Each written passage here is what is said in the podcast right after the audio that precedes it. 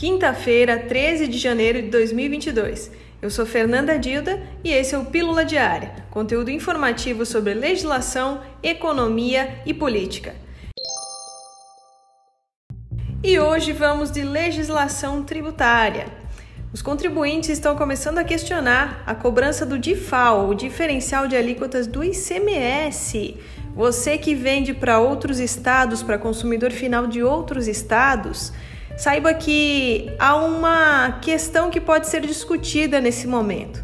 Sabemos que no ano passado o STF declarou que era necessário haver uma lei complementar para se cobrar o DIFAL. E essa lei complementar o governo federal deveria editar, portanto. Mas isso só aconteceu em, em dezembro de 2021 e foi publicada agora em janeiro de 2022.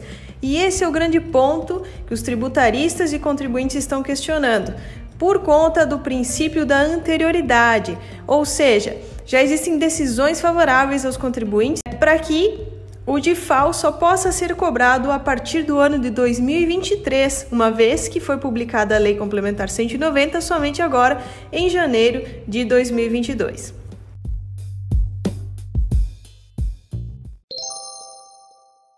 Você pode concordar ou discordar, mas se você gostar, você irá compartilhar.